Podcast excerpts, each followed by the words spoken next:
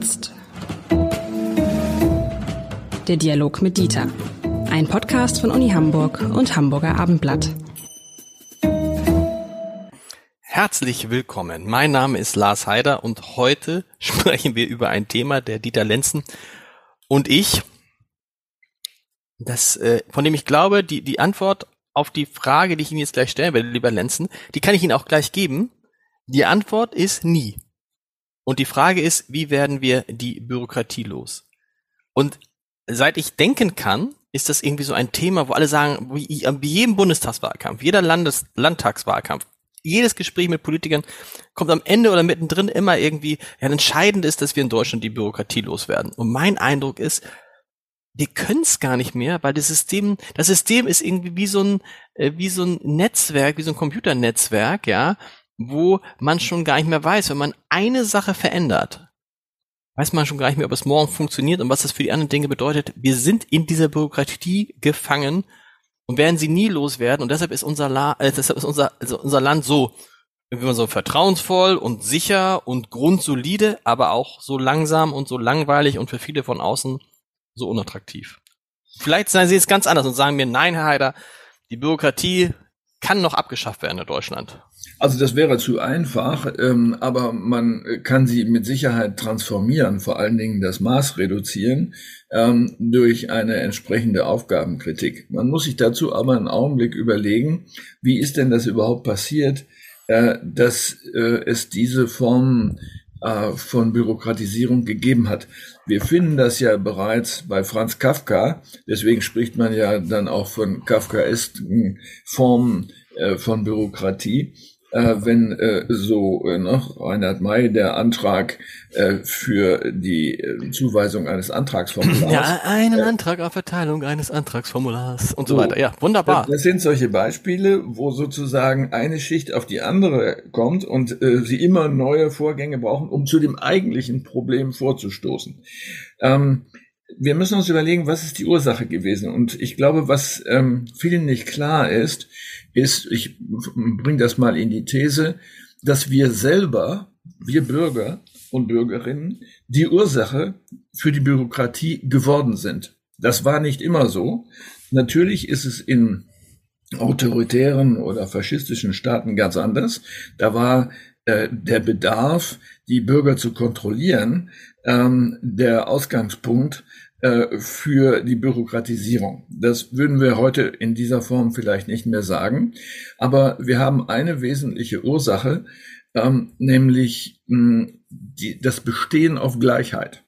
Das ist eine unglaublich teure Angelegenheit, weil sie ja Appellationsmöglichkeiten haben. Wenn sie das Gefühl haben, sie sind nicht gleich behandelt worden, dann können sie ähm, Einwände erheben und bis zum obersten Gericht äh, so eine Sache äh, vorantreiben.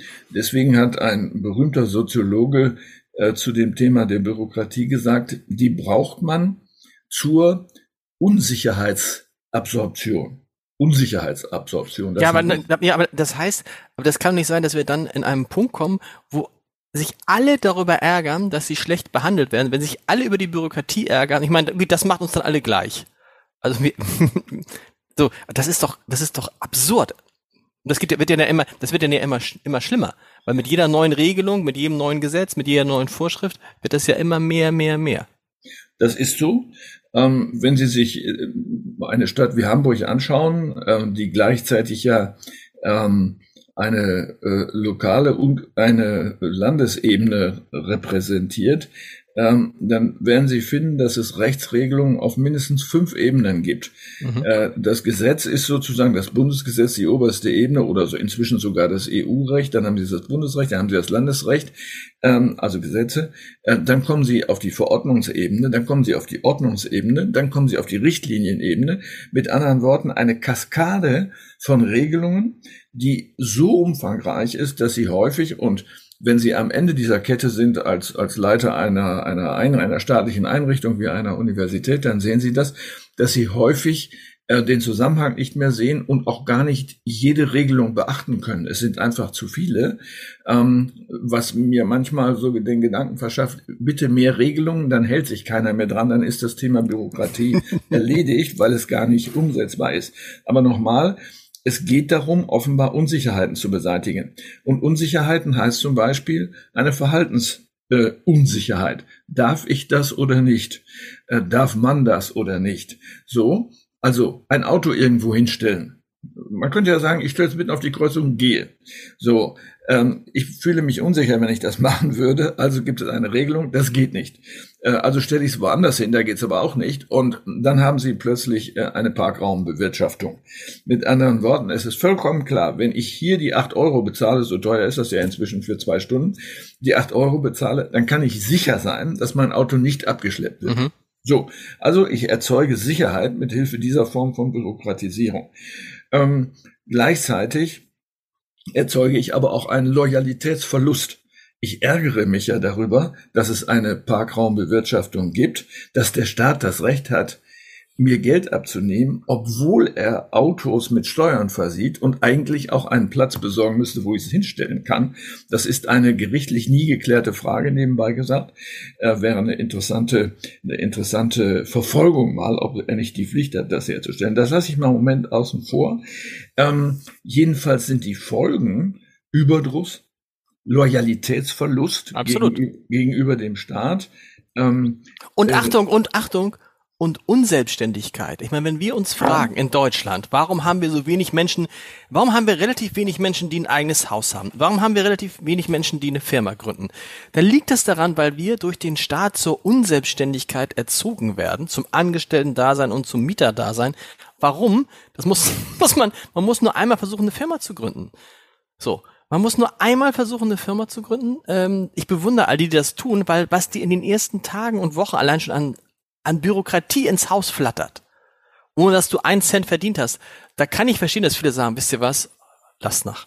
Es ist viel, es ist viel, es ist viel bequemer, unselbstständig zu sein. Genau. Und dann sind sie der unter unter Unterbeschäftigte in einem Großkonzern äh, und müssen sich über die von denen diktierten Regeln ärgern, die der Staat absorbieren muss, äh, weil er keine andere äh, Wahl hat. Das Beispiel Eigen Heimbau äh, ist ja in vorgestern im Abendblatt äh, deutlich geworden in der äh, Titelzeile, dass nun mhm. der Senator Kerstin den Bau von Eigenheimen verbieten will. Ähm, dann könnte man jetzt natürlich, natürlich zynisch sagen, die letzte Form der Kontrolle äh, wird jetzt auch äh, möglich, weil ich äh, natürlich einen Mieter in einer Wohnung besser kontrollieren kann als jemand, der ein eigenes Grundstück hat. Ähm, also, äh, aber, aber darum geht es ja. Das, das würde ich dem Staat gar nicht mal unterstellen. Ne? Ja, aber das ich, ist ich ein Nebeneffekt. Ich, das ist ein Nebeneffekt. Aber ich habe das ja. Gefühl, ich habe das Gefühl, ähm, diese ganze Bürokratie, die gibt es halt, weil es die gibt. Es, hinterf es hinterfragt es gar keiner mehr. So, und mir ist es damit, mein Lieblingsbeispiel war, als wir ein, das erste Kind bekamen und dann diesen Kindergeldantrag bekamen. Und meine Frau und ich da standen und wir guckten uns beide an und ich dachte, Moment, ich bin der Chefredakteur des Hamburger Abendblatts. Meine Frau ist auch, äh, hat, meine Frau hat wie ich studiert, ja, auch Journalistin. Wir denken, wir kennen uns mit Sprache aus. wir sind an diesem Dokument gescheitert. Wir haben es nicht verstanden. So. Und das meine ich mit, das ist ja auch ein Teil, dann erstmal es ist zu viel, du kriegst zu viel Dinge. Dann die Dinge, die da kommen, sind so formuliert, dass du sie nicht verstehen kannst. Dann sind sie auch nicht besonders freundlich formuliert. Also man hat ja immer den Eindruck, wenn der Staat sich an einen wendet, man hat ja immer den Eindruck, man hat was falsch gemacht. Man hat nie den Eindruck, äh, der Staat sind ja wir, sondern es gibt immer dieses, das ist der Staat, dazwischen kommt die Bürokratie und hier sind wir und irgendwie sind wir alle miteinander verfeindet und das ist doch furchtbar. Ja, ich glaube, das Stichwort verfeindet ist ein guter Ausgangspunkt.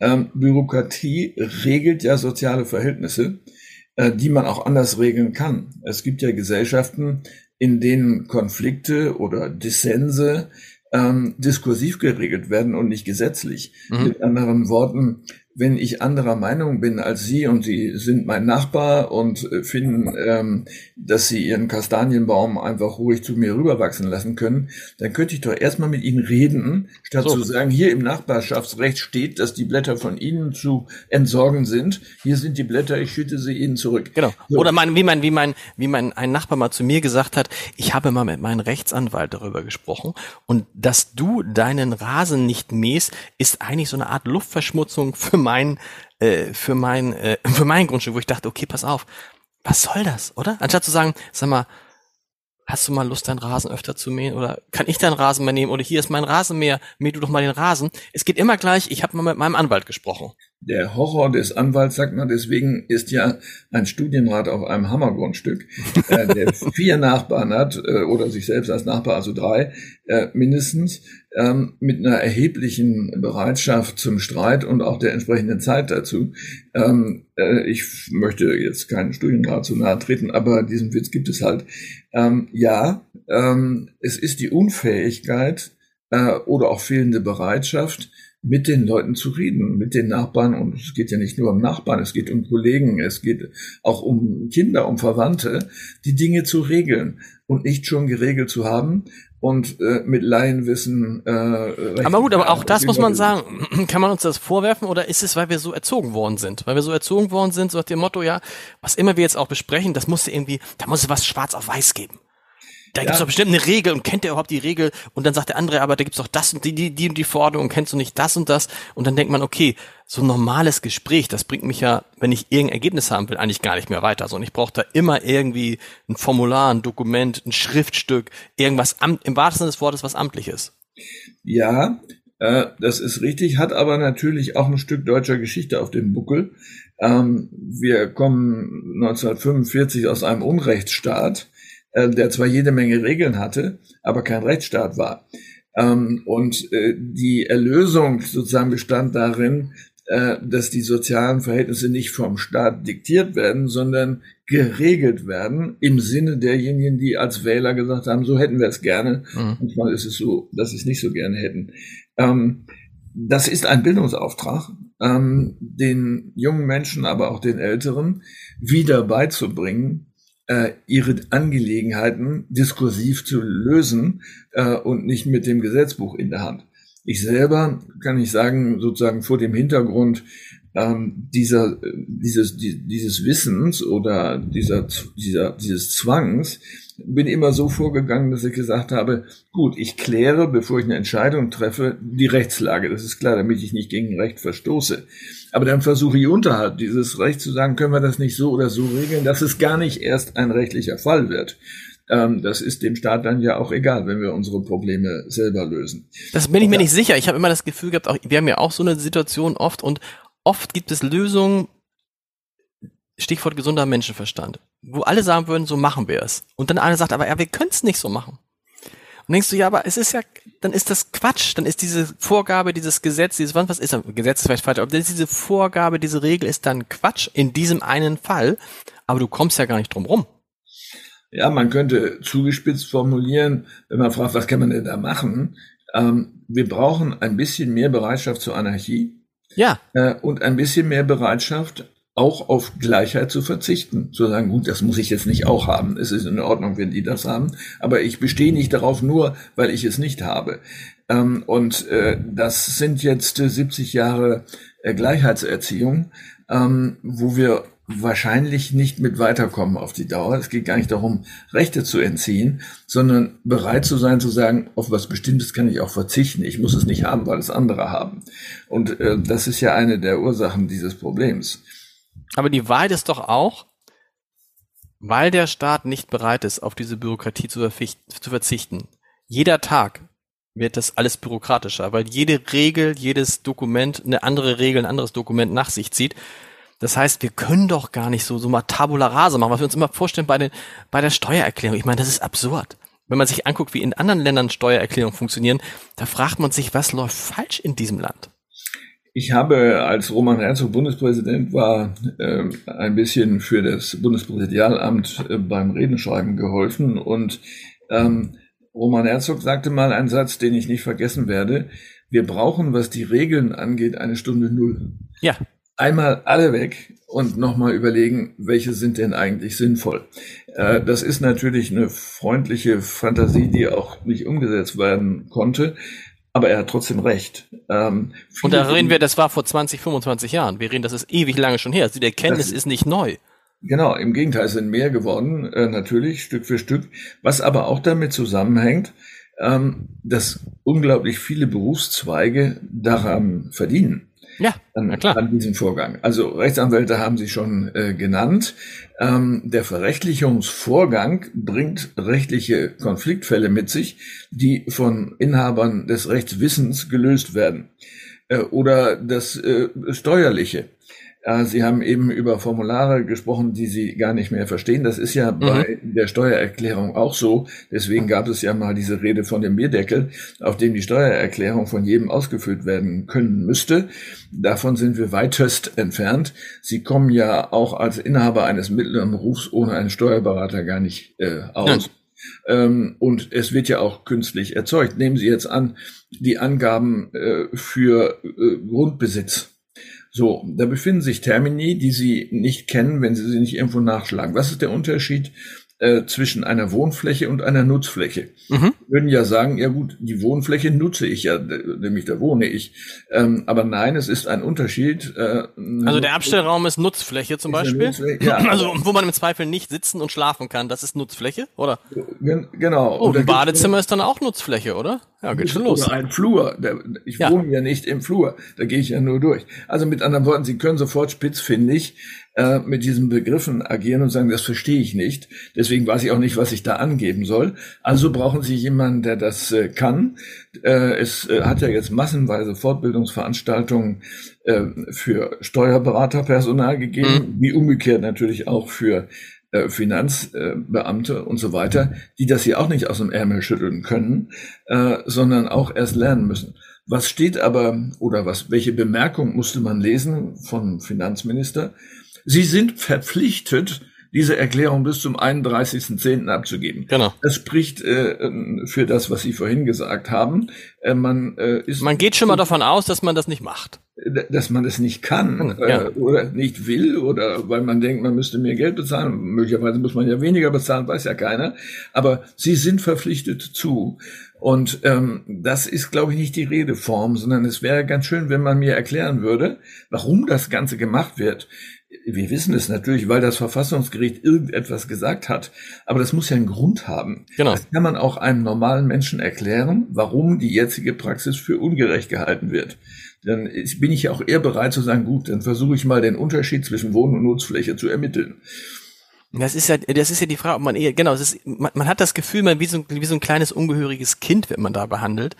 Und ich glaube, das, was Roman Herzog, ich habe eben nochmal nachgeschlagen, ja wirklich vor 25 Jahren gesagt hat, puh, ich habe schon gedacht, ist es länger her? Nee, ähm, das stimmt einfach, ne? Und trotzdem wird es nie so kommen. Und jetzt kommt's ja, lieber Herr Lenzen, jetzt kommen wir in eine Phase, wo wir, ich will es nicht jedes Mal erwähnen, aber wo wir zu wenig Leute haben, die die Arbeit machen.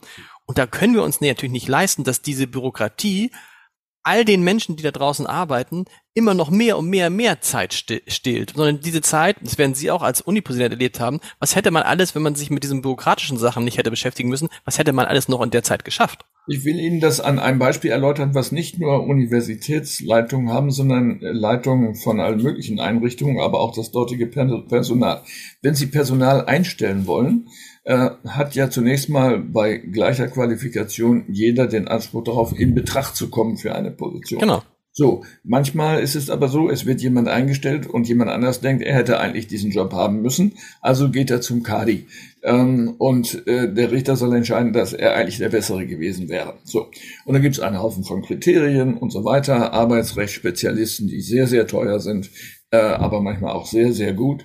Ähm, kurz gesagt, um das zu verhindern, gibt es für die Personalverwaltung öffentlicher Einrichtungen nur ein Horrorszenario. Jemand könnte bei einer Konkurrentenklage erfolgreich sein. Mhm. Um das zu verhindern, baut man einen Riesenapparat an Formularen auf, um für einen Richter eindeutig zu beweisen, dass die Person, die man ausgewählt hat, tatsächlich die beste ist. Also braucht man tausende von Kriterien, um das dann auch belegen zu können, die dann so gebaut sind, dass sie auf die Entscheidung passen nicht umgekehrt.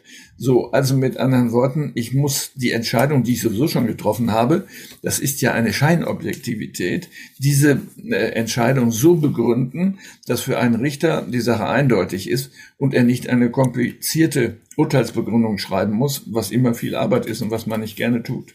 Es ist ein kompletter Wahnsinn. Ich muss an der Stelle jetzt mal zugeben, dass ich das, dass ich damals auch von der Bürokratie, äh, äh die hat mir mal genutzt, ich habe mich nämlich bei der Uni Hamburg eingeklagt damals. Und ich glaube, mit der Androhung der Anklage hat man mich dann doch äh, verspätet zum Studium zugelassen. Also ja, das, manchmal das nutzt es. Das ist eine beliebte Praxis bei vielen Universitäten, mit Vergleichsangeboten zu arbeiten, weil irgendwo vielleicht doch noch eine Lücke existiert hat in, der, in dem gesamten Gerüst. Man sagt, gut, machen wir lieber einen Vergleich, bevor wir verurteilt werden, noch ein paar hundert weitere einzu. Äh, bei mir war das, glaube ich, damals so, dass meine Bewerbung äh, lag in einem Raum und der war asbestverseucht und deshalb konnte keiner mehr. Es war alles ganz kompliziert und höchst bürokratisch. Es bleibt ein Ärgernis. Bis nächste Woche, lieber Lenzen. Bis nächste Woche.